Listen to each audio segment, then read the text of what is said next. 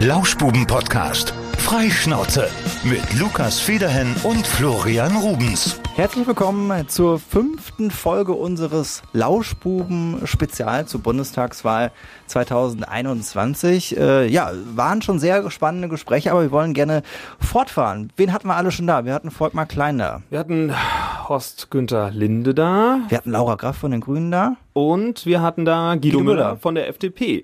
Wir sind übrigens Lukas Federhen. Und Florian Rubens. Und heute haben wir eine echte Wittgensteinerin bei uns zu Gast. Eingeflogen haben wir sie aus Bad Larsfe. Geboren ist sie in Bad Berleburg, 48 Jahre jung, tritt an für die SPD bei der diesjährigen Bundestagswahl in Siegen-Wittgenstein. Luisa Licina Bode. Guten Tag. Ja, guten Tag zusammen. Schön, dass Hallo. du da bist. Auch bei dir haben wir uns auf das Du geeinigt, wie bislang mit Ja. allen Kandidaten. Freuen wir uns sehr drüber. Und äh, bei dem Namen ist, liegt natürlich die erste Frage äh, nahe. Wie oft bist du falsch geschrieben worden oder äh, falsch zitiert worden?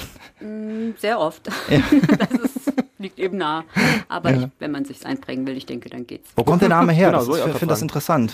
Äh, aus Montenegro. Also meine El Eltern kommen tatsächlich aus Montenegro. Die sind Ende der 60er Jahre hier als Gastarbeiter hingekommen.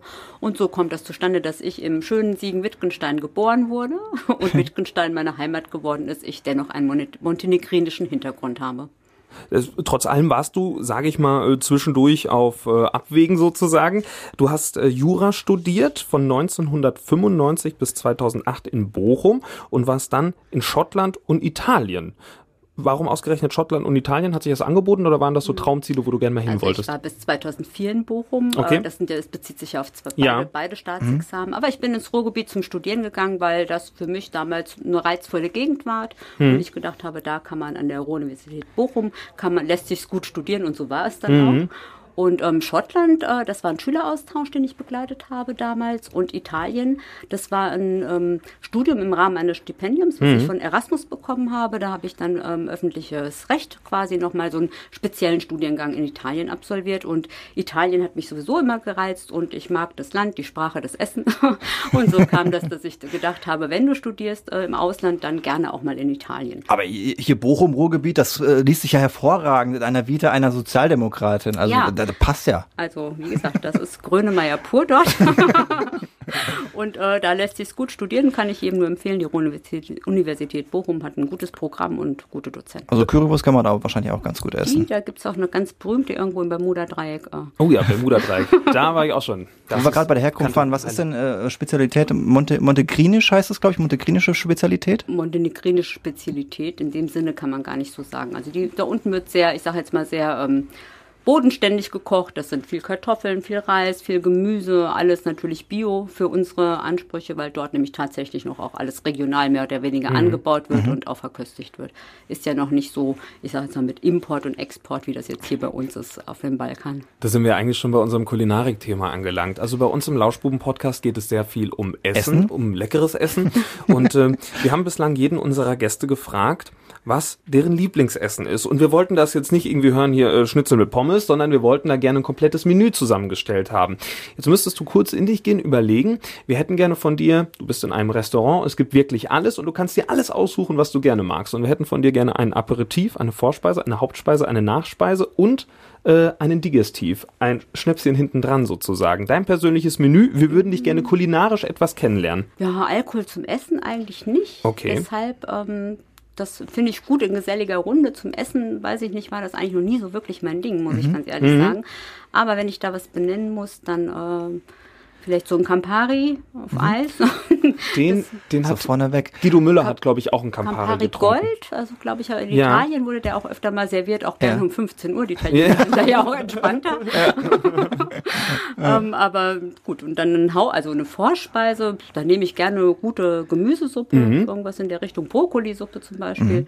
Äh, zum Hauptgang, da äh, bin ich dann doch irgendwie, doch irgendwie deutsch. Also so eine Rinderroulade finde ich einfach Oh. richtig lecker. Ja. Äh, und dann mit Knödeln und dunkler Soße, wie sich das gehört. Mhm. Äh, und Rotkraut natürlich selbst gemacht. Gibt's bei mir viel zu selten. Das ist meistens immer nur an Weihnachten. Die Schwiegermutter packt ja immer Ja, aus, ja. die friert die dann immer für ein Jahr ein Genau. und äh, kocht dann einfach mal so riesige Mengen. Das ist hervorragend. Ja, aber die schmeckt einfach auch nur bei kaltem Wetter irgendwie richtig gut. Ne? ja Im Sommer ist das Wenn nichts, ja. es heiß ist, also dann eher einen leichten Salat, sag Ja. ich jetzt mal so mit Hühnchen und so, das typische Ja. Frauenbestellgericht. Ja, okay. Und, Kannst du ähm, die auch selber? Bitte? Kannst du die auch selber gut kochen? Rinderroller, ja klar kann ich das. Hast keine ich kann überhaupt Mensch. gut kochen, das hat mir meine Mutter so beigebracht, da bin ich äh, ja ganz vorne mit dabei. hätte ich fast gesagt. äh, ist eine Kompetenz, die äh, sollte man seinen Kindern beibringen, weil damit sie nicht nur Fertigprodukte am Ende konsumieren. Ne? Und das ist Mhm. ja, wissen wir alle, dass das nicht so gut ist. Wo waren wir stehen geblieben? Wir haben dann den Hauptgang, dann Wären wir die, äh, bei der Nachspeise. Nachspeise. Nachspeise. Deftig oder süß? Das wäre jetzt auch, ja. Ja, auf jeden Fall süß. Also Mhm. ähm, so, und da geht eigentlich alles. So eine Panna Cotta, Tiramisu. Also da bin ich wieder in Italien ganz deutlich Wir, angekommen. wir hatten, glaube ich, zweimal Käseplatte. Wir hatten jetzt auch schon zweimal Tiramisu. Irgendwer hätte gerne Creme Brûlée, glaube ich, noch gehabt. Ja, Guido Müller wollte, Ja. glaube ich, Creme Aber es ist ein, ein sehr ausgewogener Mix. Also es ist nicht so, dass man jetzt hier Politiker alle äh, eine deftige Käseplatte zuordnen will. Was darf es da noch sein als, als Schnäpschen hinten drauf, um das Ganze abzuschließen? Keine Ahnung. Da würde ich, äh, es gibt ja, ach, es gibt zum Beispiel, wenn ich schon Schnaps trinken muss oder ein Likör. Klingt aber traurig. ja, dann äh, hier so ein, äh, was ich ganz gut finde, so, es gibt so Birnenschnäpse. Ja. Die gibt es typischerweise viel in Montenegro und in Ja. Serbien. Sowas fand ich mal ganz lecker. Aber hier gibt es dann eine, vergleichsweise, glaube ich, so Marillenlikör oder irgendwie Mhm. sowas. Also. Ja, so ein schöner Obstbrand. Äh, Wenn es nicht alkoholisch äh, sein muss, immer so ein Espresso schön hinterm, hinterm Espresso Dessert hinterher, das passt natürlich richtig auch. gut. Eine So Kaffeetrinkerin? Bist du eine Ja, Kaffeetrinkerin? Ja. genau. Das ist mein Frühstück. Das ist auch unser Motto, je mehr, desto besser. Ja, bis nichts mehr geht. Luisa, du trittst jetzt an als Kandidatin für den Bundestag für Siegen-Wittgenstein, bist aber ja gleichzeitig noch Rechtsanwältin.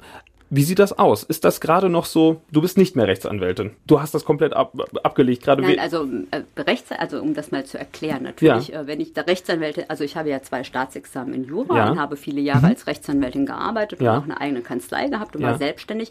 Aber sobald sie sich verbeamten lassen, die, und ich bin Beamter mittlerweile beim Bundesamt für Migration und Flüchtlinge, dann widerspricht sich das. Also Rechtsanwälte sind ja Freiberufler und sind unabhängig. Beha- Beamte können nicht unabhängig sein, sondern sie sind ja dem Dienstherrn untergeordnet. Okay. Deshalb kann ich, wenn ich bei einer Behörde arbeite, quasi diesen Titel, Ja. es ist ja kein Titel, aber die, darf ich diese Berufsbezeichnung nicht führen. ich glaube, ich habe das ein bisschen falsch ausgedrückt. Du bist noch Juristin, darf ich das Genau, sagen? ja, das wäre der richtige. voll okay, Juristin ja, das, so ist richtig. Okay. Das stimmt auch. Ja. da habe ich ja schon Dinge gehört, manche wissen ja gar nicht, was sie wirklich sind. Wenn ich Ja. ja, also zwei Staatsexamen Jura und war lange tätig als Rechtsanwältin. Das letztlich ist das Okay. ja ein Beruf. Und wenn Ja. Sie Beamter werden, also ich bin ja mittlerweile Beamter, dann müssen Sie diese Berufsbezeichnung ablegen. Mhm. Das heißt, ich war bei der Rechtsanwaltskammer in NRW ja, gemeldet und äh, habe mich in dem Zuge dort abgemeldet. Und ähm, wenn ich jetzt in den Bundestag käme, könnte ich tatsächlich mich auch wieder als Rechtsanwältin formell anmelden. Ja. Da wäre ich ja wieder frei Mhm. und hätte ja keinen Dienstherrn mehr, dem ich verpflichtet bin. Ja, so einfach ist das Spiel. Aber du sagst es gerade, Bundesamt für Migration und Flüchtlinge, Mhm. das heißt äh, Bundesbehörde, das heißt der Weg nach Berlin wäre für dich jetzt nicht allzu weit. Der ist so oder so nicht weit für mich.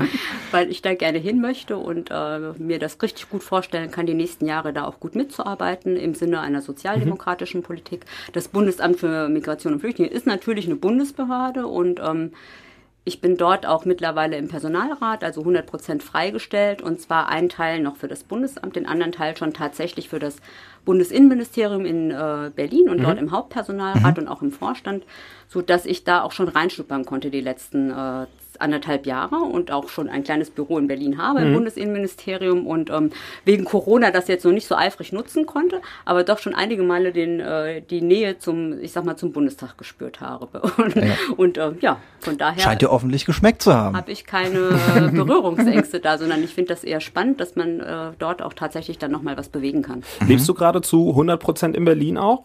Nee, Nein. nee, nee, also das äh, möchte ich auch gar nicht.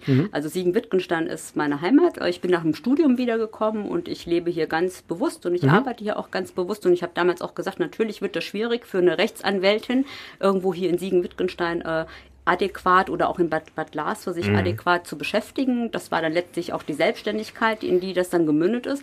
Aber die Region, die hat einfach was für sich. Also ich habe ja jetzt viele Jahre in der Stadt gewohnt und ich bin viel in der Stadt unterwegs. Und ähm, ja, was ich da, was ich, wie das Leben da so ist, ist nicht so meins. Also ich mag es gerne ruhiger, ich mag es gerne grün. Was macht- ich was- muss schnell im Wald sein. Was macht Siegen-Wittgenstein noch aus, abseits der Natur? Das ist so das Standardargument, das bringe ich auch immer, wenn mich jemand fragt, was an meiner Heimat schön ist. Was macht Siegen-Wittgenstein noch aus? ja, es ist, es ist nicht so, ich nenne das übervölkert. Mhm. Also zu viele Menschen, ich brauche Platz. und den haben wir hier in Siegen-Wittgenstein. Ja, das würde ich auch sagen. Also das ist äh, schön und die und ich mag die Menschen hier. Also das ist einfach alles. Man ist ja schon, es ist auch ein äh, was auch von der Stadt äh, uns unterscheidet, ist, dass wir hier tatsächlich doch noch enger zusammen sind, als wir das tatsächlich denken. Also diese Anonymität ist mhm. schon erschreckend. Und ähm, hier ist es doch auch in den kleinen Orten und in den Ortschaften, es, ist, es gibt noch einen sozialen Zusammenhalt, den spürt man auch ganz deutlich. Und in Siegen sind es vielleicht eher in den Stadtteilen, mhm. diese, wo dieses Gefühl auch noch hochkommt, aber in der Großstadt ist das gar nicht mehr so. Das, mhm. da, geht, da geht man aneinander vorbei und das war's. Und das ist doch äh, ungewohnt. Wenn, man, die, das, wenn man das möchte, okay, aber ich finde es schöner, wenn es ein bisschen nicht so anonym ist. Und das ja. ist es äh, in einem ländlichen Raum auf gar keinen Fall. Auf jeden Fall Zustimmung. Lisa, wir würden dich gerne mitnehmen, auch so ein kleines Gedankenexperiment. Wir nehmen dich tatsächlich jetzt auch schon mal mit nach äh, Berlin. Ähm, dass du in den Bundestag kommen könntest, das ist ja mitunter auch eine gewisse Wahrscheinlichkeit, aber wir gehen jetzt mal davon aus, dass äh, du Bundeskanzlerin bist. Also sagen wir mal so, es äh, wird gewählt, Olaf Scholz sagt, nee Leute, ich habe es im Rücken, ich äh, kann jetzt nicht, es muss jemand übernehmen. Die Fraktion sagt, die Luisa macht das jetzt. Was würdest du entscheiden und zwar innerhalb der ersten Woche? Was wäre dann dein größtes Anliegen? Und wenn du es vielleicht sogar mit so einem, mit einem Erlass entscheiden könntest, ohne Bundestag, was wäre dein erstes Ziel und was würdest du als allererstes umsetzen? Okay, also als allererstes äh, das ist ja jetzt auch nur ein Gedankenspiel. Ganz genau. Olaf Scholz soll unser Kanzler werden. Und ich äh, ja, ja habe nicht, nicht ja, so Höhenflüge ja. wie manch andere. Ich weiß durchaus, äh, wofür mein Rüstzeug reicht. Und für die Bundeskanzlerschaft reicht es ja jetzt nun mal noch nicht. Aber natürlich, wenn ich das Erste, was ich da anregen kann und umsetzen kann im, in, im Bundestag, ist auf jeden Fall die Kindergrundsicherung. Das werden wir sofort einführen. Da werde ich mich hinterklemmen und wenn ich dann den ganzen Tag bei Olaf Scholz vor der Tür stehe, weil das ist mir ein Riesenanliegen. Äh, die Schere in Deutschland zwischen Arm und Reich geht immer weiter auseinander und die breite Mitte der Gesellschaft, die arbeitet, die fühlt sich abgehängt. Gerade auch die Familien mit den Kindern, die äh, von Monat zu Monat sehen müssen, wie sie hinkommen und die auch nichts mehr sparen können. Das können nur noch die Reichsten in unserer Gesellschaft mehr oder weniger oder die wirklich gut verdienenden. Aber die Familien mit Kindern, das sind die, die sehen müssen, wie sie jeden Monat quasi hinkommen und die am Ende immer, immer müssen, den Kindern auch irgendwo immer eine Absage erteilen müssen. Und gerade wenn es um Teilhabe geht. Und das ist mir ganz, ganz wichtig. Wir brauchen ein Kindergeld, was sich am Einkommen der Familien orientiert, eine Kindergrundsicherung und wo wir auch am Ende sagen, und dafür muss niemand aufs Amt gehen, sondern das machen wir automatisch. Wir überweisen diese Kindergrundsicherung automatisch an die Kinder mit den Familien, dass die auskömmlich hinkommen. Wie sieht das in der Praxis aus? Ähm, kannst du uns ein Beispiel geben oder nochmal den Unterschied klar machen zwischen Kindergeld und Kindergrundsicherung? Ja, ein Kindergeld, ich meine, das haben wir jeder auf der Abrechnung. Das sind diese 204 Euro jeden Monat, die da, die ich überwiesen bekomme. Und ich sage jetzt mal, ich gehöre vielleicht auch schon zu den besser verdienenden. Mhm. Und ich sage, und ich kann da jetzt sagen, okay, damit komme ich zurecht. Also ich würde für mich auch gar nicht mehr beanspruchen mhm. wollen, aber es gibt durchaus Familien, die zu zweit arbeiten gehen und ich sage mal, die haben 2000 netto und haben aber drei Kinder. Und diese drei Kinder äh, kriegen dann 200 und dann nochmal, also ist ja abgestuft, ne? es wird ja dann wen, weniger, nee, es wird mehr mit dem dritten Kind, mhm. aber das reicht am Ende nicht. Wir wissen ja alle, wie teuer, die haben bei 2000 Euro müssen die erstmal ihre Miete bezahlen. Da sind die ja mhm. schon mal 800 Euro los im Schnitt wenn das reicht. Ne? Dann bleiben noch 1200 Euro übrig. Davon müssen die aber jetzt aber noch heizen und Miete bezahlen, äh, warm, die, warme, die warme mhm. Miete bezahlen. Dann müssen sie noch das Auto finanzieren, weil die wollen ja auch zur Arbeit fahren jeden Tag. Und dann ist schon ganz viel von diesem Geld weg. Und das Kindergeld landet ja meistens auch noch irgendwie im, im Haushaltsbudget, damit man sich dann am Ende vielleicht noch vernünftig ernähren kann, etc. Und es reicht oft nicht mehr, um die Kinder so zu versorgen, wie man das als Elternteil gerne machen würde ich will jetzt gar nicht das Beispiel machen mit Geschenke für Geburtstage oder so, aber es geht um Kleidung, es geht um eine vernünftige Ernährung, es geht darum, dass Kinder wieder teilhaben, dass Kinder auch teilhaben können an Bildung und Digitalisierungskompetenzen. Ich erlebe das ja selbst in der Schule, wo meine Tochter hingeht.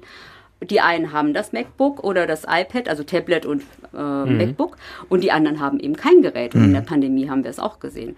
Deshalb äh, da, da müssen äh, Familien mit Kindern müssen finanziell ausgestattet werden, weil wir wollen ja, dass diese Kinder auch entsprechend mithalten können. Und das sind diejenigen, die später auch mal unsere Rente finanzieren. Und ich möchte, dass die von Anfang an in die richtige Richtung, in der richtigen Richtung auch unterstützt werden und nicht, dass ein, die einen Kinder haben alle Vorteile, die anderen eben nicht. Und es geht da um, um einfach auch um Gleichberechtigung und darum, dass nicht der Geldbeutel der Eltern am Ende entscheidet, welches Kind wo und wie was machen kann oder welche Kompetenzen auch hat. Luisa, du sagtest gerade eben, dass du äh, bei Olaf Scholz dann auf der Matte stehen wirst und das sagen würdest, wir müssen das machen. Ja, er will es aber auch machen. Also ja, da werden wir kein, kein Problem Aber haben. die, die, die, Fra die Frage ist aber auch, warum habt ihr es nicht gemacht? Es ist ja jetzt äh, die, die, die zweite gro große Koalition mittlerweile ja. schon. Ihr seid recht lang in Regierungsverantwortung und natürlich auch mitverantwortlich dafür, was in den letzten Jahren passiert ist. Warum hat die SPD es nicht schon längst gemacht? Ja, diese Frage, die kriegt man ganz oft gestellt und ich kann da auch nur eine ganz einfache, schlichte Antwort drauf geben. Wir sind eben nur dabei. Viele Dinge können wir einfach nicht durchsetzen. Wenn sie blockiert werden von der Regierungs von der Regierung, der, also der Partei, die die Regierung anführt, dann werden sie es am Ende nicht schaffen. Dann werden wir es am Ende nicht schaffen, gewisse Dinge durchzusetzen. Und so läuft das ja schon die ganze Zeit. Wir haben ja viele Dinge durchgesetzt. Aber vieles geht eben auch nicht und wird einfach blockiert. Und das ist die schlichte Antwort. Und deshalb wollen wir jetzt führen, weil wir wollen auch mal zeigen, wir haben die vielen Jahre ja gut gearbeitet, insbesondere unsere Bundesminister, die zeigen ja immer wieder, dass sie es können.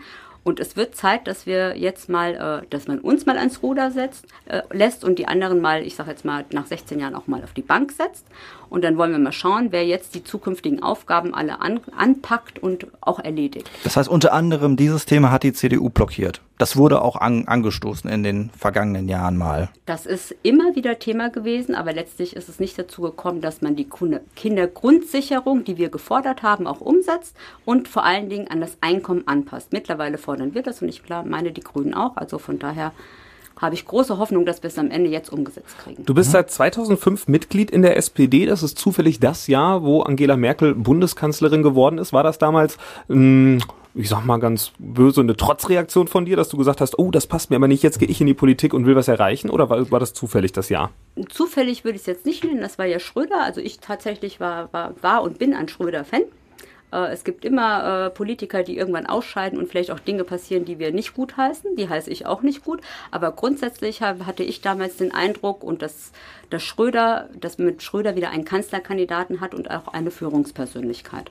Und das äh, war mir immer auch wichtig, äh, nach den, dass man, dass, dass ich sage, okay, für die, für diese Partei, der ich sowieso nahe stehe, letztlich war das dann nochmal der Punkt, wo ich gesagt habe, so und jetzt trete ich ein. Das war aber auch nur ein kleiner Punkt, sage ich jetzt mal so. Damals bin ich zurück nach Laswe gezogen. Das war mit der Hintergrund mhm. und ich wollte mich in der Politik in Laswe einbringen.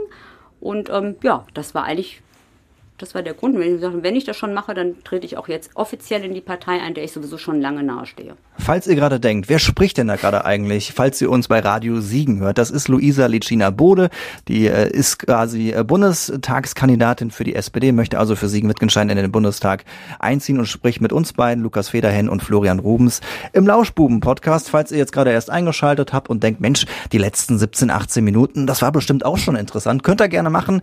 Auf radiosiegen.de alles nochmal on demand zum Nachhören oder auch ähm, überall, wo es Podcasts gibt. Du bist Juristin, Luisa.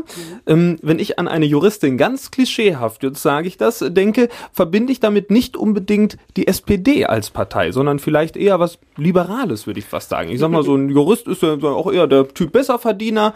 Ist, ist das Wobei, wenn man generell im Bundestag anguckt, glaube ich, so 80 Prozent Juristen darum sitzen. Ne? Sind also viele. Also ja. relativ, die Juristendichte ist recht groß. Worauf ich hinaus will, warum ausgerechnet die SPD? Warum ist das deine Partei geworden? Ja. Bist du sehr sozial veranlagt oder was war der Grund? Also ich bin, äh, ich sag wie nennt man das, ein Gerechtigkeitsfanatiker. Das würde ich als Juristin ich, vermuten. Äh, von Anfang an schon, das ist, ich, ich, kann das auch gar nicht genau beschreiben. Das ist von Kind auf, kind auf war das immer etwas, was mich angetrieben hat und äh, Ungerechtigkeiten haben mich immer maßgeblich un, unheimlich geärgert ja, das war vielleicht auch nicht, äh, in dem Sinne auch nicht äh, kein Zufall, dass ich dann irgendwie in eine Justerei, Juristerei gelernt bin. Mhm. Ich fand auch Polizei immer sehr spannend. Also alle die, die sich darum kümmern äh, und ihre Arbeitskraft investieren darum, dass wir hier sicher, sicher leben können, dass wir gut leben können, dass wir, dass unsere, unsere Werte auch geachtet werden. Auch die Bundeswehr finde ich, äh, dem fand ich immer spannend, auch als Berufsfeld, einfach nur, weil ich sage, okay, da kann man wirklich was tun für Gerechtigkeit. Das sind die Leute in unserem Land, die es auch machen.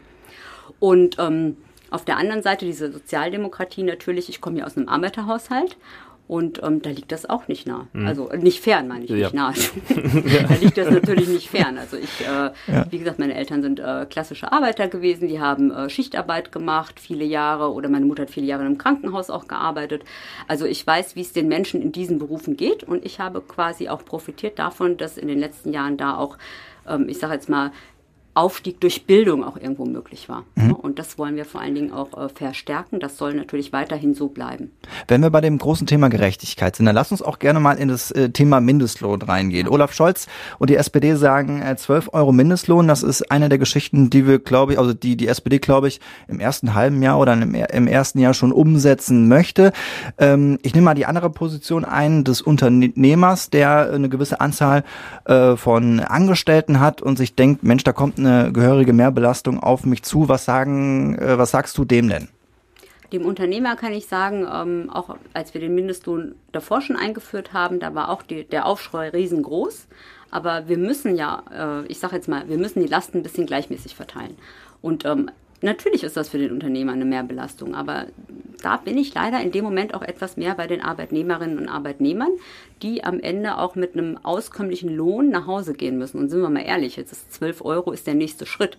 Aber wir sind ja gerade aber erst bei 9,60 Euro. Genau, also 9 es ist, Euro irgendwas. Es ist ja schon ein großer Schritt von 9 Euro auf 12 Euro. Also ja. damit sind wir im EU-weiten Vergleich, wenn wir damit, glaube ich, auf Platz 2 hinter Luxemburg, wenn mich nicht alles täuscht. Ja, aber wir haben nun mal auch, äh, ich sage jetzt mal grundsätzlich, äh, ist der Lebensstandard bei uns ja auch sehr hoch und die Kosten sind ja auch sehr hoch und es wird ja in den Unternehmen auch verdient. Also es wird ja auch manchmal, sage ich, auf großem Niveau auch gejammert. Und ähm, 12 Euro Mindestlohn ist nicht zu viel. Wenn Sie diese Menschen fragen, die das betrifft, diese 10, 10 Millionen Menschen, die jetzt hier in Deutschland in diesen, ich nenne das mal prekären Beschäftigungsverhältnissen arbeiten, das heißt ja 40 Stunden im Monat zu arbeiten und mit 1800 Euro nach Hause zu gehen.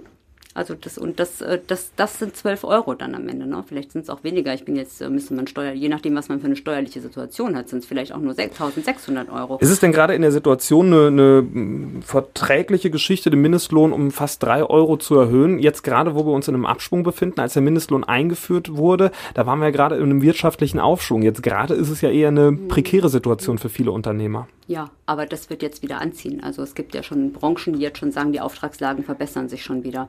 Also, dass wir in einem Abschwung sind und dass der dauerhaft so bleibt, das glaube ich eher nicht, sondern wenn, wir über Innovationen reden oder über Investitionen oder was in den nächsten Jahren hier in Deutschland passieren wird, dann wird das ja auch ein Jobmotor sein. Und da wird sich die Auftragslage überall, also allein das Beispiel, wenn man sagt, wir müssen 15 Millionen Elektroautos äh, bis 2030 auf die Straße bringen, die muss jemand bauen.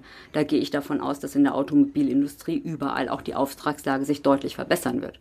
Aber wir reden ja auch hier von prekären Beschäftigungsverhältnissen. Wir reden von überwiegend Alleinerziehenden, die mit so mhm. kleinen Gehältern nach Hause geschickt werden. Und das ist nicht in Ordnung. Und da, da geht es halt dann tatsächlich auch, das ist jetzt vielleicht in unserem Wahlprogramm, es ist nicht, es ist nicht nur eine, eine Floskel, ne? da geht es tatsächlich um Respekt. Dass man Leute, die jetzt auch in der Pandemie uns hier durchgeschoben haben, dass man denen auch im Nachhinein nicht nur einfach ein Danke sagt und die übermorgen wieder vergessen hat, sondern dass die auch spürbar was im Geldbeutel mal mehr davon haben. Diese Menschen betrifft das ja tatsächlich. So wie die Kassiererin am, am, im Supermarkt zum Beispiel. Mit Gerechtigkeit ja. ganz viel zu tun. Mhm. Und da bin ich auf der Seite dieser Leute und das werden wir auf jeden Fall umsetzen. Mehrbelastung ist aber trotzdem irgendwie noch das, das Stichwort. Einmal haben wir gesagt, Mindestlohn muss ja auch irgendwer bezahlen. Geht im Umkehrschluss ja nicht, indem man irgendwelche Töpfe umschichtet oder äh, neue Sachen besteuert. Also wo soll das Geld herkommen, zum Beispiel ähm, äh, für andere Vorhaben? Mindestlohn tragen ja in erster Linie dann wahrscheinlich diejenigen, die äh, Unternehmen haben, aber auch andere Vorhaben. Also ähm, mehr Sozialleistung muss ja irgendwo, ne, muss ja bezahlt werden. Wo wir gerade eben waren bei der Kindergrundsicherung, das äh, habe ich mich auch eben gefragt. Woher kommt das Geld? Ähm, die Kindergrundsicherung, die wird aus dem Steuerhaushalt bezahlt werden. Ne? Das heißt, da müssen ja an irgendeiner Stelle Steuern ja, erhöht ja, werden.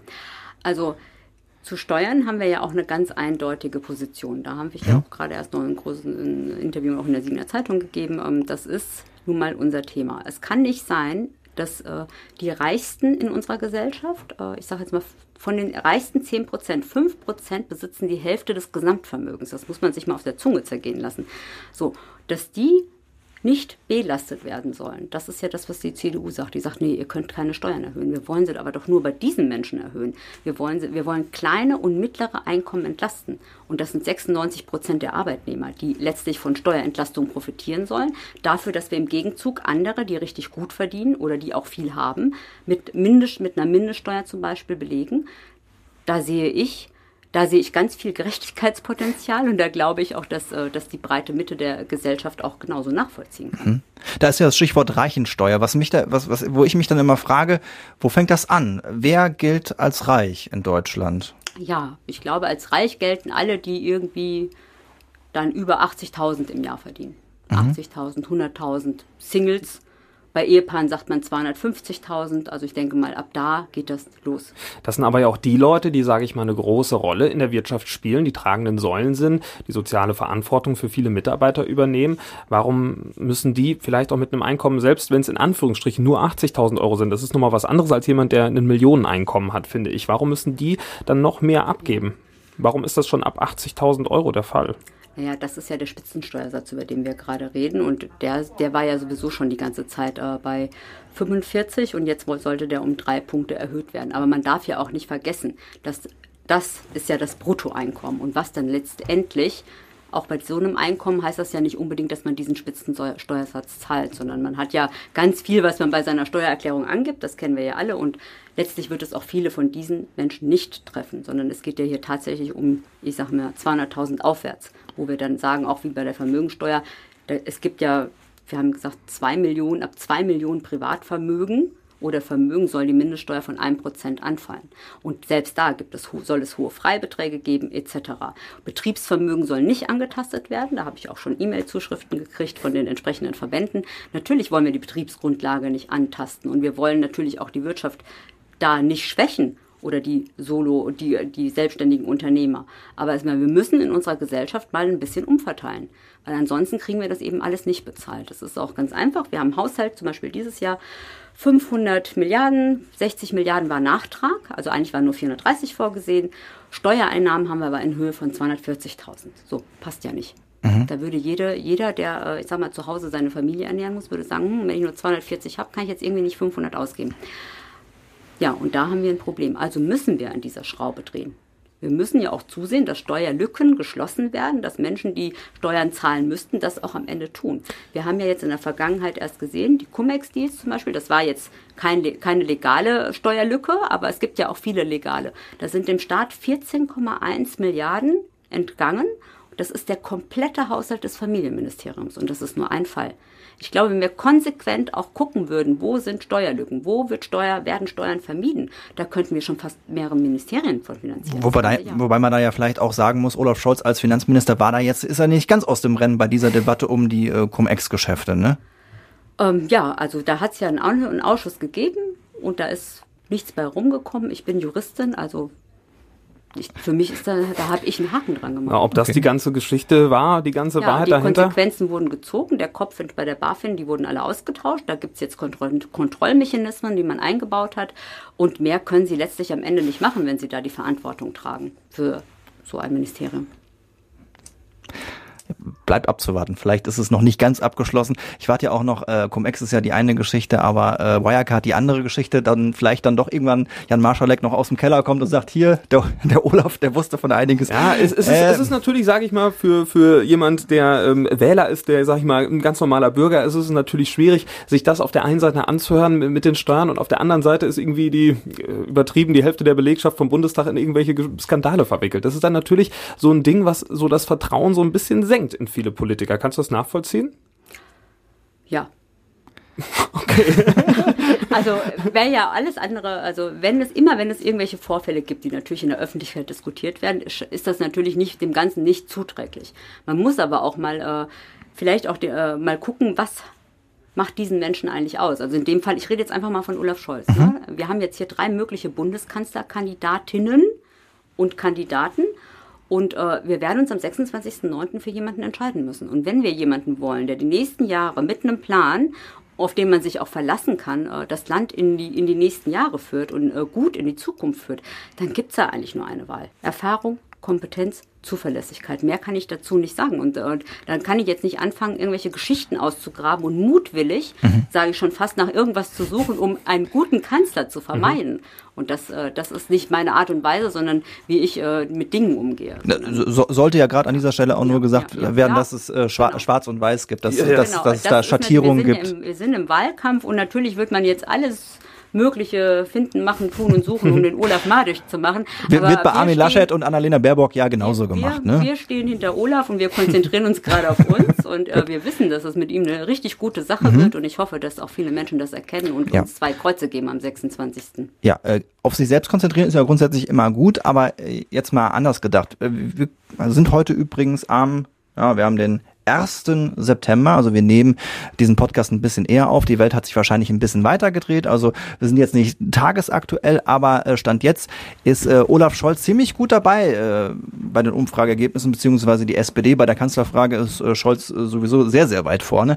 Ähm, was wäre denn jetzt eigentlich deine Lieblingskonstellation ähm, in der nächsten Bundesregierung? Wir gehen jetzt mal davon aus, SPD wird äh, stärkste Kraft. Mit wem sollte es am liebsten laufen in der Koalition? Da mache ich das so wie der Olaf. also, Ihr zwei versteht euch gut, ne? Ja, wir ja. verstehen uns gut. Und äh, das nicht ohne Grund, weil ich halte ihn für sehr, sehr fähig, äh, wenn ich das als kleine, als kleine äh, Kandidatin oder Bewerberin Weißt du, was mir darf. bei Olaf Scholz schon mal so ein bisschen fehlt? Ich glaube, das, das äh, bin ich nicht der Einzige. So ein bisschen, so ein bisschen der Schwung. So ein Schuss, so ein Schuss Charisma. Da würde ich mir bei ihm manchmal mehr wünschen. Ja. Find, also findest du, dass das, das äh, braucht man nicht, braucht man das nicht als Bundeskanzler? So, so ein gewisses, so ein, so ein i-Tüpfelchen, wo ich so sage, jo, jetzt, ja, also ich sehe da Charisma, ich sehe da eine gewisse Ruhe und Gelassenheit, die man auch braucht. Wenn man, so. äh, wenn man äh, ein Boot lenken will, dann sollte man da nicht in Panik verfallen oder ja. ein bisschen da irgendwie äh, auf die Uhr schauen oder was weiß ich. Ja. Also von Hamburger ist er doch geradezu genau, überemotional. Der hat, der hat, dieses Norddeutsche und das, äh, ich finde das sehr gut, diese angenehme Zurückhaltung und äh, aber doch den Biss, Dinge durchzusetzen. Und mhm. darum geht's ja. Aber das hat haben wir bei der Mindeststeuer gesehen, die, der globalen. Das war ja ein Riesendurchbruch. Ne? Aber hat er nicht so, hat er nicht so ein bisschen davon profitiert, dass vielleicht Armin Laschet Mist gebaut hat mit seinen Auftritten, die jetzt äh, Sachen PR nicht unbedingt ganz so förderlich vielleicht waren? Vielleicht so ein bisschen als das geringste Übel angesehen wird? Das sehe ich eigentlich nicht so. Also Armin Laschet, wenn, wenn er hat sich von sich aus disqualifiziert, das ist in jedem Fall so. Das sehe ich schon so, aber ich glaube, dass äh, die Frage von Anfang an war, wer von den dreien kann es am besten? Und die Menschen haben sich lange überhaupt nicht mit Wahl oder war, mit Wählen müssen beschäftigt. Die sind im Urlaub gewesen, die hatten mit Corona zu tun, verständlicherweise. Mhm. Die hat das gar nicht interessiert was, und die haben das gar nicht mitbekommen. Jetzt, ein paar Wochen vorher, dieser Wechsel, sage ich jetzt mal, dieses Stimmungsbild, was sich da verändert hat, das habe ich eigentlich schon für mich persönlich auch so gesehen, dass das passieren wird. Weil nämlich jetzt muss ich mich damit beschäftigen. Jetzt ist es bald zu bald. Und jeder, der, äh, ich sag mal, ein guter Staatsbürger ist, der will natürlich auch wählen und der will sich äh, in demokratischen Prozess auch einbringen. Und der macht sich jetzt Gedanken, wer es am besten kann. Ja. Und für mich ist das offensichtlich, wer das kann. Vor unserem kleinen Exkurs. Entschuldigung, äh, ich habe ein paar Umwege gerade genommen. Über Olaf Scholz gesprochen haben. Genau, Koalition. Mit wem würdest du sagen, äh, könnt ihr gut äh, koalieren? Grundsätzlich wird das erst nach der Wahl entschieden und ähm, da geht es um Inhalte. Und da wird verhandelt, da muss man gucken, welche Schnittstellen hat man. Die meisten Schnittstellen wird man wahrscheinlich, wenn ich mir das Wahlprogramm von den Grünen finde, da habe ich viel drin gelesen, was wir so, so in der Art auch haben. Also da, da scheint es keine großen Widersprüche zu geben. Was jetzt mhm. natürlich passiert, was man jetzt in den letzten Tagen mitkriegt, äh, wie äh, quasi schon, äh, ich sag mal, der Marxismus über Deutschland fallen soll, weil wir angeblich mit den Linken dann koalieren und dann ganz viele schlimme Dinge passieren. Also wer Olaf Scholz kennt, Mhm. Oder wer auch die SPD kennt, eine SPD-geführte Regierung oder die Personen, die wir im Moment haben bei uns, äh, da kann ich mir niemanden von denen vorstellen, dass da einer sagt, wir müssen aus der NATO rausgehen. So, und wenn jemand äh, mit uns in Koalitionsverhandlungen geht und solche Dinge fordert, ja, dem kann ich äh, wenn ich das mal böse sage, nur eine Tablette empfehlen. aber, aber du magst es äh, ja wahrscheinlich ähnlich äh, wenig ausschließen wie Olaf Scholz jetzt in dem naja. RTL äh. Also, äh, Man äh, macht das einfach nicht. Das ist, äh, wir sind demokratische Parteien und äh, jetzt jemanden auszuschließen, warum? Wir können nachher über alles reden. Aber es gibt Dinge, über die wir definitiv nicht reden können. Wir können mhm. nicht als Deutschland aus der NATO austreten und dann irgendwie alleine dastehen äh, und äh, ich sag mal von den anderen dann irgendwann gefressen werden. Das ist ja, ja, das so einfach ist es eigentlich. Ne? Wir sind ja nicht ohne Grund in der NATO. Wir müssen ja einen Bündnispartner haben. Wir können uns ja nicht militärisch und mhm. sonst wie alleine gegen die ganze Welt stellen. So und wenn eine Partei sowas fordert, dann frage ich mich tatsächlich, äh, ja, was da los ist, hätte ich fast gesagt. Also kategorisch möchtest du jetzt die Linken nicht rausnehmen, das habe ich verstanden. Wenn Was, sich Olaf Scholz dazu nicht äußert, werde ich es heute auch nicht. Ah, was ist mit der AfD? Was ist mit der AfD? Das würde ich jetzt noch nachlegen. Ja, also wir sprechen mit allen demokratischen Parteien, ist doch klar. So, und da fallen halt auch, es gibt eben auch, äh, jemand hat es neulich ganz schön im Bundestag gesagt, hat mir richtig gut gefallen. Es gibt ja äh, Parteien, die gewählt wurden, aber sie sind deshalb nicht unbedingt demokratisch. Und natürlich, natürlich kommt das nicht in Frage. Da liegen wir, Okay. ich sag mal, ideologisch so weit auseinander, dass, äh, ja, das, das geht ja gar nicht. Das ist aber eigentlich auch klar. Hier ist der Lauschbuben-Podcast bei Radio Siegen. Schön, dass ihr mit dabei seid zum Bundestagswahl-Spezial.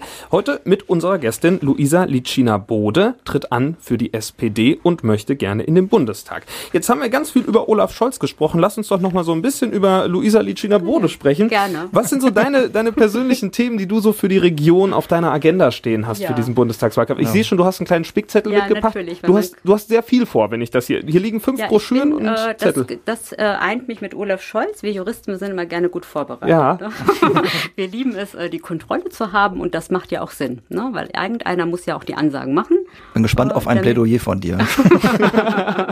Ja, ich freue mich, würde mich auch über eine Rede im Bundestag freuen. Ja, das glaube ich. Für Siegen-Wittgenstein noch umso mehr. Ja. Ja. Also äh, wel- welche Themen würdest du laut äh, in Berlin vertreten für die Region? Was, was steht für dich da vorne? Also wenn wir äh, Abgeordnete, als Abgeordnete in Berlin ist natürlich, äh, Bundespolitik ist natürlich das Thema. Und alle, alle Themen, die wir jetzt auch gerade schon angesprochen haben, die wirken sich natürlich auch hier in der Region aus. Das ist ja ganz klar. Ne? Ja, auch diese ganzen Menschen leben ja hier und profitieren letztlich von dem, was im Bund passiert. Aber wir haben natürlich auch hier in der Region nochmal spezielle Themen. Äh, Und da ist bei mir so das erste Thema, wo ich sage, Siegen-Wittgenstein und Mobilität. Also und Mobilität ist für mich Straße, Schiene, Glasfaser. Wir müssen äh, gewisse Straßen, wenn die Wirtschaft hier gewisse Straßen fordert, dann müssen wir das am Ende auch irgendwann mal ermöglichen, damit wir auch Standorte sichern und vor allen Dingen Arbeitsplätze sichern. Das ist mir, äh, im, wo ich jetzt auch schon, was ich auch weiß, im, im Vergleich zu den Grünen ganz, ganz wichtig. Äh, ich kann nicht einfach vehement sagen, nee, ich will keine Route 57. Wenn da irgendwie zig Unternehmen sagen, Mensch, ich brauche diese Straße äh, als Standortfaktor, ich muss doch irgendwie meine Waren auf die Straße kriegen etc. Und äh, gerade auch für Wittgenstein ist diese Anbindung unheimlich wichtig und ähm, das Ganze ist, läuft ja schon über den Bundesverkehrswegeplan und es geht jetzt darum, das voranzutreiben und das auch zum Abschluss zu bringen. Du fährst die Strecke wahrscheinlich auch öfter, Ich ne? fahre die Strecke auch öfter, genau. Äh, natürlich haben wir jetzt eine veränderte Si- Situation und ich habe äh, auch äh, selber, muss ja auch mal in sich gehen, wenn die Dinge sich ändern, wenn man Klima sieht etc. Natürlich fragt man sich dann irgendwann auch vielleicht selber nochmal, ja, wie ist denn das jetzt mit dieser Straße? Aber letztlich... Auch wenn wir jetzt äh, massiv auf Schi- Schienenausbau setzen, das wird ja alles nicht so schnell passieren, dass man jetzt Dinge, die man schon angefangen hat, abbrechen könnte. Und es ist ja auch nicht so, dass wir hier äh, 50 verschiedene Straßen durch, durch unsere schöne Region bauen wollen. Es geht um eine Straße. Und was mich bei Schienenausbau, den wir unbedingt brauchen, Richtung Rheinland und auch Richtung Frankfurt-Main und auch um die Nord-Süd-Achse anzuschließen, dass die Leute hier sch schnell von Siegen auch nach Marburg kommen und dann weiter Richtung Kassel, Berlin oder Richtung Rhein-Main-Gebiet oder auch genau Richtung Ruhrgebiet, äh, ist es ja ganz wichtig, dass wir auch an diesen massiven Schienenausbau auch gehört werden. Wir haben ja als SPD Südwestfalen auch schon eine entsprechende Resolution auf den Weg gebracht. Also wir sprechen uns ja aus, dass äh, von Siegen Richtung Rhein-Main-Gebiet da wieder die Zweigleisigkeit auch für den Güterverkehr hergestellt wird, damit die Unternehmen, die hier ansässig sind, das auch eben auch mitnutzen können. Deshalb also Mobilität ist ein ganz wichtiger Faktor und Digitalisierung sowieso. Wir müssen endlich mal hier da habe ich auch Rücksprache gehalten mit dem Kreis. Das läuft ja auch, die, der, äh, ich sag mal, der Glasfaserausbau. Das muss jetzt aber auch nochmal schneller vorangetrieben werden. Das Geld vom Bund ist ja da. Ja, es muss jetzt einfach auch alles verbaut werden, damit wir die Unternehmen hier in der Region auch ganz schnell an, die, äh, an der Digitalisierung teilhaben lassen, weil das ist für die natürlich auch ein Standortfaktor. Auch da könnte man wieder nachfragen, warum ist das in den ganzen letzten Jahren noch nicht passiert? Also, wenn ich nach Wittgenstein schaue, die Internetanbindung, die ist ja grauenhaft. Also auch meine Eltern beispielsweise wohnen in Walbach. Ich glaube, DSL 3.000, 4.000 und das geht einfach nicht mehr. Also das kann ja nicht der Stand der Dinge sein. Also Und diesen Ausbau äh, will ja auch die CDU und die ist dann gemeinsam mit der SPD in der Verantwortung gewesen und dann kann man ja schon nachfragen, da hat man ja in der Hinsicht ja schon an einem Strang Ja. gezogen, warum es nicht ja, passiert weiß ich ist. nicht, ob das, äh, ob dann da tatsächlich in einem Strang gezogen hat. Also ich glaube, da ist viele Jahre auch in, in den entsprechenden Ministerien viel hängen geblieben, weil man irgendwie nicht die Notwendigkeit gesehen hat, schnell zu reagieren. Und jetzt muss das Ganze flächendeckend kommen und ich äh, will da jetzt auch keine Schuldzuweisung irgendwo hin. Es geht ja jetzt darum, dass wir es einfach mal machen und so schnell wie möglich. wie willst du das hinkriegen? Ja, da sind die entsprechenden Ausschüsse im Bundestag, die sich mit den Vorlagen beschäftigen. Und dann muss man da auch mal zusehen, dass man mit entsprechendem Engagement natürlich das unterstützt und sich dafür einsetzt, dass auch im ländlichen Raum entsprechende Gelder weiterhin zur Verfügung gestellt werden damit, und dass hier schneller bebaut wird. Und letztlich werden ja da dann auch Planungsaufträge vergeben. Also in, über die Ausschüsse etc. wird ja, ich sage jetzt mal, die Deutsche Bahn am Ende beauftragt werden, hier die Schienen zu bauen. Mhm. Und dafür müssen die Abgeordneten in Berlin auch sorgen. Und die müssen aufpassen, dass im Bundesverkehrswegeplan wir dann auch da drin stehen und nicht irgendwie äh, hinten runterfallen. Und dafür muss man sich an den entsprechenden Türen richtig einsetzen. Wo wir gerade so bei Ausschussarbeit und so weiter äh, sind. Falls du in den Bundestag gewählt werden solltest, äh, hättest du schon was im Blick, was du gerne machen wollen würdest? In welchen Ausschuss du gehen würdest? Dazu? Ja du da Präferenzen? Ja, unbedingt. also der Ausschuss für Inneres, das wäre meins, äh, Arbeit und Soziales und auch Auswärtige Angelegenheiten. Okay. Mhm. Wenn man dir ein Ministerium anbieten würde, welches wäre das? naja, das, also ich wie gesagt, ich bin ein bisschen anderer Typ als Annalena Baerbock, sag ich jetzt mal so. äh, das, also ich möchte für Siegen-Wittgenstein in den Bundestag und ich bin da, äh, Wir machen nur so unsere Gedanken. Wir richten das Siegen-Wittgenstein-Ministerium ja, ja. Wir sind, wir sind sehr, in zehn sehr, Jahren kann ich so eine Frage vielleicht mit einem entsprechend, äh, entsprechend seriös beantworten, ja. nach ja. zehn Jahren Mitarbeit im Bundestag. Ja. Aber ich glaube nicht, dass ich da jetzt eine seriöse Antwort drauf gebe. Einfach wir, wir, legen das einfach um von den Ausschüssen, dann ist es halt das Innenministerium. Innenministerium, genau. Also, also, ich bin Juristin, da bietet sich einiges an, sagen wir es mal so. Also das ist jetzt nirgendwo ein Thema, wo ich nicht schnell eingearbeitet bin. Wir denken immer sehr progressiv hier mit unseren Interviewgästen. Ja, ich habe hab eben schon äh, die Frage gestellt, wie willst du das hinkriegen? Jetzt äh, die Frage nochmal ein bisschen verändert. Äh, du darfst dir gerne äh, am besten kurz und knapp äh, Gedanken machen. Warum sollte man Luisa Licina Bode in den Bundestag wählen? Hm. Weil ich jemand bin, der sehr durchsetzungsstark ist. Und das äh, ist, äh, ich glaube, ein wesentliches, äh, man nennt ja, wenn man Leute einstellt, dann gibt es ja so Soft Skills und Hard Skills. Word, Excel und Durchsetzungs. Ja, also und ich Kraft. glaube, äh, wenn man für die Region, eine Region vertreten möchte, dann ist Durchsetzungskraft wichtig. Und ich sage jetzt mal, das habe ich schon in der Vergangenheit bewiesen, das habe ich jetzt bei der Nominierung auch bewiesen. Also ich bin durchaus in der Lage, mich durchzusetzen und äh, die Dinge dann auch voranzutreiben und zu erreichen, die ich mir vornehme. Das heißt, du kannst in, in gewissen Situationen, wo es drauf ankommt, auch einfach mal eine Nervensäge sein, bis es funktioniert. Naja. Ist jetzt ein bisschen negativ, Nach negativ ausgedrückt. Sachlicher Nachdruck ist da erforderlich. Und da ich verhandle, ich bin ja auch äh, bei uns tätig im Personalrat, wir müssen mhm. Dinge verhandeln und da muss man äh, auch seinen Verhandlungspartner einschätzen können und man muss gucken, wo, wie erreiche ich mein Ziel und das, das passiert auch viel intuitiv, wie man da vorgeht. Aber diese Durchsetzungsstärke und dieser Kampfeswille und wenn mir jemand sagt, geht nicht, war ich noch nie jemand, der sowas akzeptiert hat sondern das muss ich erstmal hinterfragen, überdenken und meistens geht es für mich doch. Das Juristendasein hilft schon als Politikerin? Ich glaube schon. Mhm. Und also nee, ich glaube nicht, ich bin mir da, für meine Person bin ich mir da ja. sicher, weil ich ja. äh, merke es ja auch jetzt, in welche, wie schnell ich in gewisse Themen mich auch eingearbeitet ja. habe. Da stelle ich mir sehr schwierig vor, wenn man, äh, wenn so gewisse Grundlagen fehlen. Mhm. Und Lukas, nicht, es ist nicht unmöglich, aber für mich ist, äh, erleichtert das auf jeden Fall, diese, ich sag mal, die angestrebten Job hier. Okay. ich habe mir jetzt eine Sache auf jeden Fall gemerkt, die ich mir jetzt mitnehme. Irgendwann, wenn du nicht nach meiner Pfeife tanzen willst, wenn ich dir äh, äh, was schmackhaft machen ja. will, dann sage ich einfach, das ist jetzt sachlicher Nachdruck oder nach. Ein sehr schönes Wording, ja, sehr gut. Ich, ja. Ich, habe noch, ich hab noch eine Frage, ähm, äh, weil ich den Begriff schön fand. Die Vereinigten Staaten von Europa, das ist ein Traum von dir. Ja. Was sind die Vereinigten Staaten von Europa?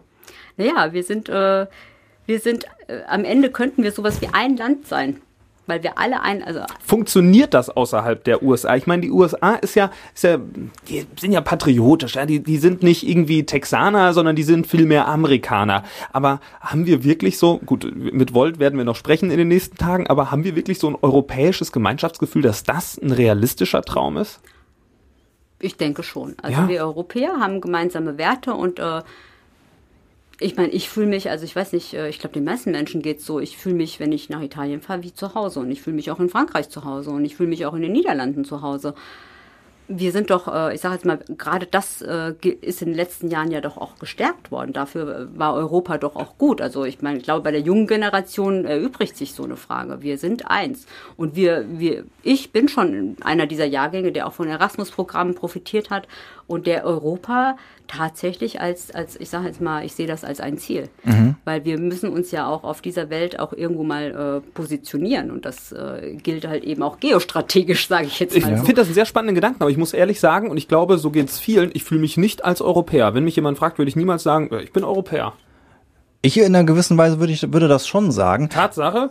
Ja, ich fühle mich als Deutscher, aber auch als Eu Europäer. Was ich jetzt gerade aber irgendwie viel problematischer finde, dass dieser äh, europäische Gedanke zwar nach wie vor da ist, aber dass dieses, ich nenne es jetzt mal Konstrukt, ja gerade so gefährdet ist äh, wie nie. Wir reden über den Brexit, wir reden über andere Staaten, wo es äh, so nationalistische Bestrebungen geht.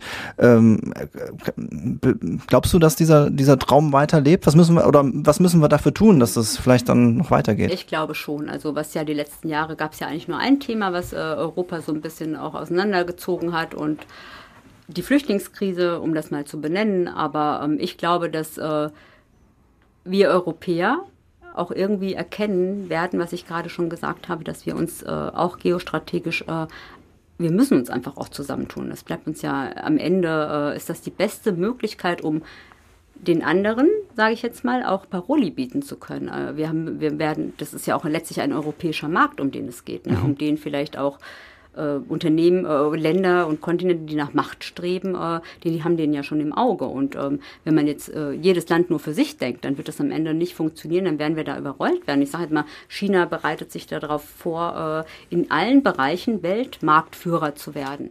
Und wir in Europa müssen uns da auch vorbereiten, dass wir da ich sage jetzt mal, auf dem Niveau weiter mitspielen, wo wir es bisher gespielt haben und vielleicht sogar es auch wieder schaffen, dass wir, dass wir wieder Made in Germany äh, quasi propagieren können und dass auch die ganze Welt auch wieder so auf uns guckt. Aber das tun wir aber auch nur, wenn wir als Europäer stark sind.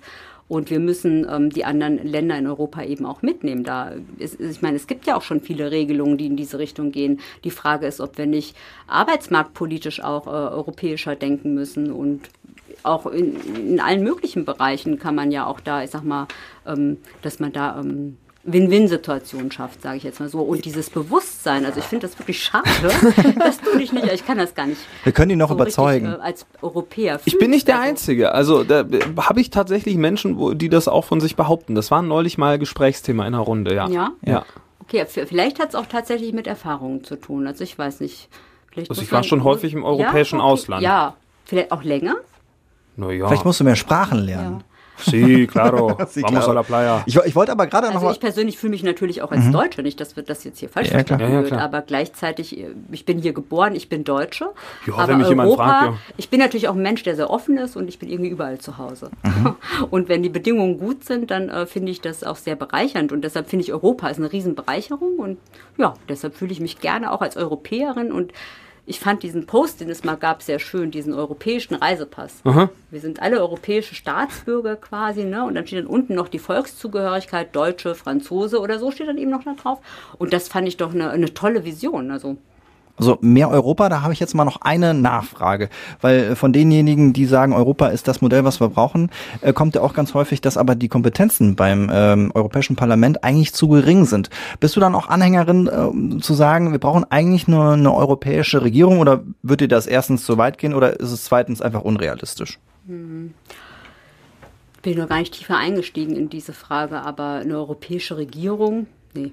Ich glaube nicht. Also da wollen wir am Ende, das wird man auch den Menschen nicht vermitteln können. Also jeder Staat, also der im, im Europa Mitglied ist, der will ja letztlich auch die wichtigsten Dinge noch immer noch für sich regeln können und äh, nicht von einer Regierung darüber quasi äh, Dinge vorgeschrieben bekommen. Und das möchte ich auch gar nicht. Aber den europäischen Rahmen zu setzen und zu sagen, an diesen Dingen wollen wir gemeinsam einen Strang ziehen, das ist und bleibt weiterhin wichtig. Und das wird auch äh, entscheiden, wie wir uns demnächst äh, gegenüber Russland, China und so weiter positionieren. Da bin ich mir ganz sicher. Das sagt uns Luisa Licina-Bode, Kandidatin von der SPD für die Bundestagswahl 2021. Ihr hört Radio Siegen und gleichzeitig den Lauschbuben-Podcast. Unsere Redezeit ist, glaube ich, so weit rum. Viel haben wir nicht mehr. Unser Ah, Stündchen ist quasi fast durch. so, aber wir machen das jetzt wie vor Gericht. Das Urteil, das sparen wir uns. Das gibt's dann, nachdem gewählt wurde. Aber die Angeklagte hat selbstverständlich das letzte Wort. Was möchtest du den Hörerinnen und Hörern noch mit auf den Weg geben vor dem 26. September? Ja, zwei Dinge. Also, es ist ja so, dass äh, viele, ich bin jetzt an Wahlkampfständen unterwegs gewesen und viele wissen tatsächlich noch nicht, was sie wählen sollen, ob sie wählen sollen, wie sie wählen sollen.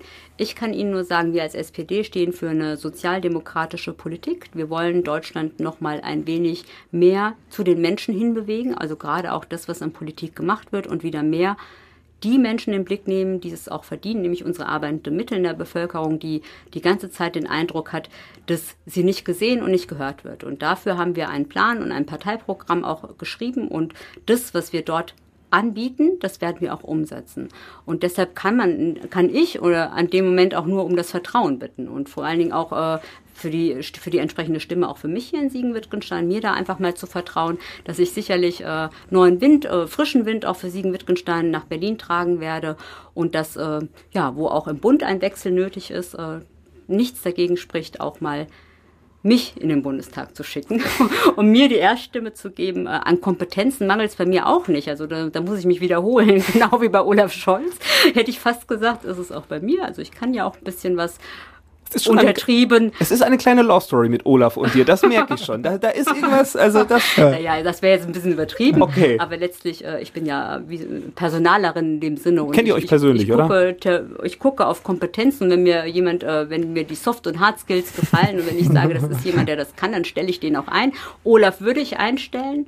Mich natürlich sowieso. das ist natürlich, muss ich ja auch so sagen, aber. Ja ich habe eine Internetseite, luisalucinabode.de.